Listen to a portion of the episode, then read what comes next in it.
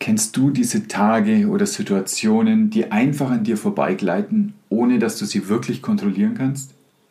Und willst du lernen, deinen Fokus und dein Potenzial voll zu nutzen, in den Momenten, auf die es ankommt?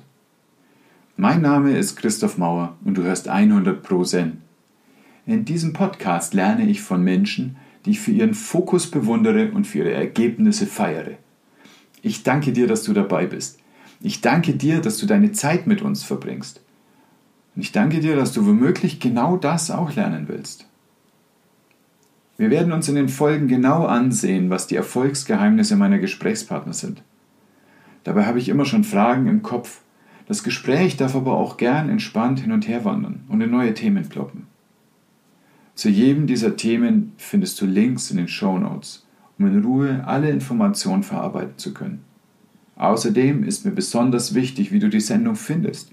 Schreib mir Kommentare, Anregungen und Gedanken. Teile sie mit mir und mit allen Zuhörern.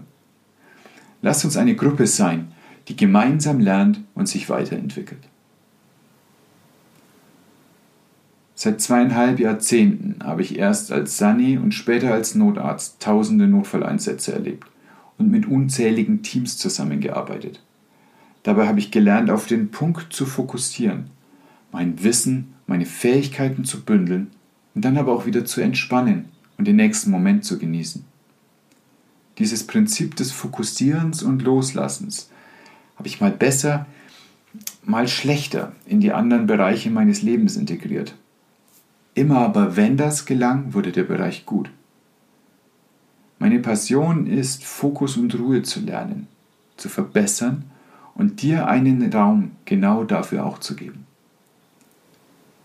Als Hypnosetherapeut schaffe ich diesen Raum in meiner Praxis. Mit diesem Podcast entsteht der Raum in deinem Kopf, genau zwischen deinen Ohren. Ich möchte dir eine Geschichte erzählen, damit du sehen kannst, warum mir das alles so wichtig ist. Während des Studiums jobbte ich bei einer Firma für Auslandsrückholungen von Patienten. War das großartig? Tagelange Trips durch die Welt in einem aufgerüsteten Learjet mit einem Arzt zusammen sich um einen Patienten kümmern und dann entspannt durch den Pro-Eingang aufs Vorfeld und mit dem Handy in der Hand Logistiker spielen. Der Spaß bekam ein Loch, als ich eine kleine Patientin traf, die genauso alt war wie mein eigenes Kind. Sie hatte keine äußeren Verletzungen, lag wie friedlich schlafend in ihrem Intensivbett in einer westafrikanischen Stadt aber sie brauchte einen Beatmungsschlauch, weil ihr Gehirn nicht mehr selbst arbeitete. Sie war beim Spielen rückwärts auf einen Stein gefallen und eine Hirnblutung hatte alle Reflexe ausfallen lassen. Das ist schon ziemlich blöd in einer deutschen Großstadt mit großer Klinik, aber es war in der afrikanischen Steppe passiert. Das ist dann richtig blöd. Der letzte Hoffnungsschimmer der Eltern bestand in einem schonenden Transport in ein operatives Zentrum. Sie hatten einen Spezialisten für die OP in Europa gefunden. Wir waren die Spezialisten für den Transport. Und so zog eine kleine fliegende Intensivstation ihre Bahn über die Sahara Richtung Norden durch die Silvesternacht. Mit zwei Eltern, die das erste Mal seit Tagen richtig schlafen konnten, drei Piloten, die sich wegen der langen Strecke abwechselten, uns, der Med Crew. Und einem kleinen Mädchen, das eingehüllt war von Schläuchen, Monitoren und Kabeln. Und irgendwann in dieser Nacht, zwischen dem Dröhnen der Turbinen und dem Piepsen der Geräte, traf mich die Resonanz zu meinem eigenen Kind. Ich fühlte in diesem Moment den Schmerz der Eltern wie meinen eigenen. Ich spürte Angst um mein Kind, spürte einen Kloß im Hals dicker werden, spürte Hitze und Kälte aufsteigen und wie meine Gedanken wegtrieben aus dem Flieger. Ich wurde handlungsunfähig. Dafür war ich nicht da, das war nicht meine Aufgabe. Meine Aufgabe war, für genau dieses Kind vor mir zu sorgen, alle Funktionen zu überwachen, mich um seine Eltern zu kümmern. Ich begann Werte zu dokumentieren, Schläuche zu sortieren, Spritzen zu arrangieren und mit jedem Handgriff holte ich mich selbst zurück in den Jet, in meinen Sitz, in meine Aufgabe, in den Moment. Dieser Fokus blieb bis zur Übergabe in der Zielklinik. Und dann fiel ich in einen traumlosen Schlaf. Und viel, viel Schlaf danach war ebenfalls traumlos.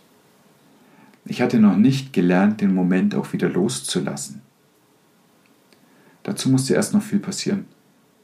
Dazu musste ich erst jahrelang scheitern mit dem Festhalten. Dazu musste ich mein Leben radikal ändern. Dazu musste ich lernen, dass mich ein Brett auf einer Welle trägt. Dazu musste ich erst mit meinem kleinen Sohn auf dem Boden sitzen und Duplo spielen. Dazu musste ich erst mit jedem Tag mehr und mehr lernen, genau da zu sein, wo ich gerade bin.